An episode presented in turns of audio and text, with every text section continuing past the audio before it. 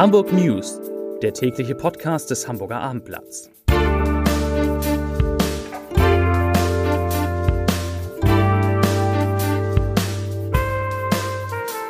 Moin, mein Name ist Lars Heider und heute geht es um die Aktion, bei der morgen am Freitag jeder Hamburger und jede Hamburgerin gegen den Krieg in der Ukraine protestieren kann. Weitere Themen. Die Polizei nimmt einen 15-Jährigen fest, der eine Tankstelle überfallen haben soll. Vielmal macht weniger Gewinn und die Hamburger FDP muss sich einen neuen Vorsitzenden suchen. Dazu gleich mehr. Zunächst aber wie immer die Top 3, die drei meistgelesenen Themen und Texte auf abendblatt.de. Auf Platz 3 Unternehmer kritisieren Bewohnerparken, die Stadt zerstört uns. Auf Platz 2 Fahrverbote für Senioren, das sagen Hamburger Experten. Und auf Platz 1 ein Klassiker. Das sind Hamburgs beliebteste Gymnasien und Stadtteilschulen.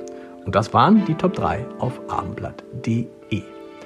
Hamburg will am morgigen Freitag ein Zeichen setzen. Im Gedenken an die Opfer des russischen Angriffs auf die Ukraine, der vor genau einem Jahr am 24. Februar 2022 begann, unterbrechen viele Unternehmen ihren Betrieb für eine Gedenkminute. Unter dem Motto Hamburg steht still wird die Hansestadt um Punkt 12 Uhr vielerorts innehalten. Die Busse und Züge von Hochbahn, S-Bahn und VHH halten für eine Minute an. Am Flughafen steht an den Terminals alles still. Und Bederland spielt eine Lautsprecherdurchsage und danach die ukrainische Nationalhymne.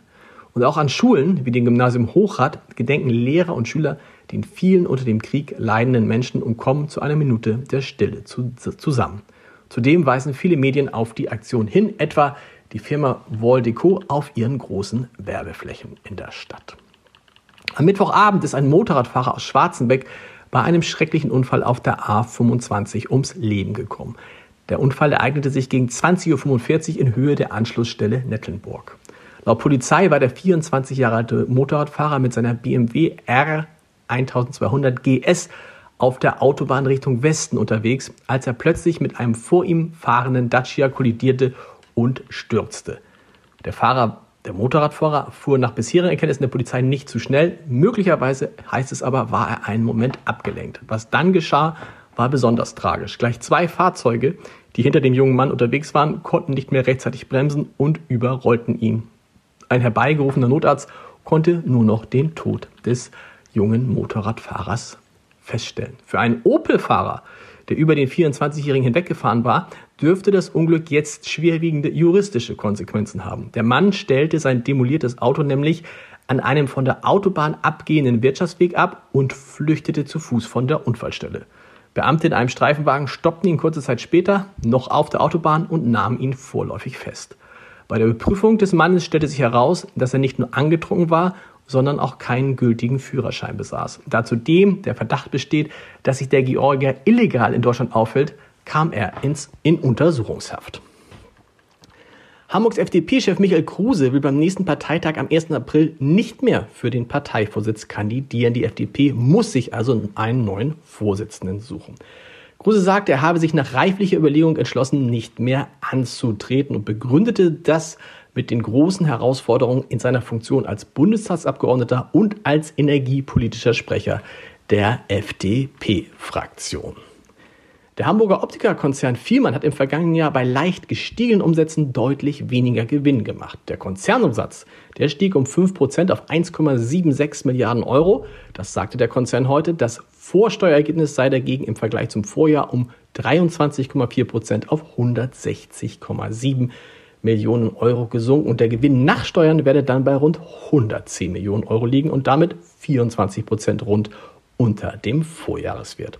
Um dennoch die geplanten Investitionen tätigen zu können, wollen Vorstand und Aufsichtsrat die Dividende je Aktie von 1,50 Euro im Vorjahr auf 75 Cent halbieren und statt 126 Millionen Euro nur noch 63 Millionen Euro ausschütten. Das letzte Wort dazu hat natürlich die Hauptversammlung am 13. Juli.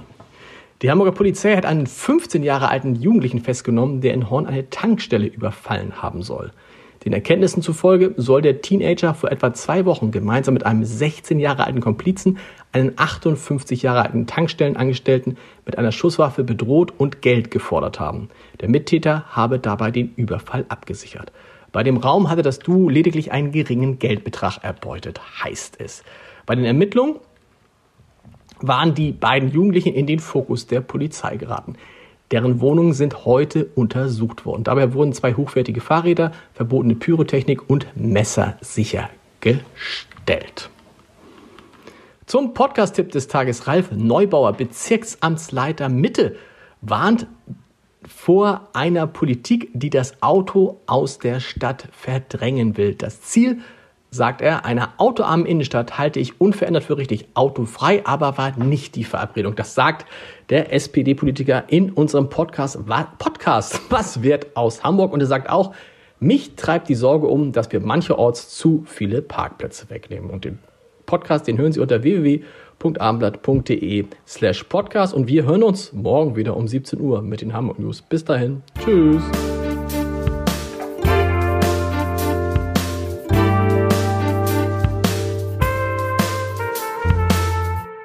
Weitere Podcasts vom Hamburger Abendblatt finden Sie auf abendblatt.de slash podcast.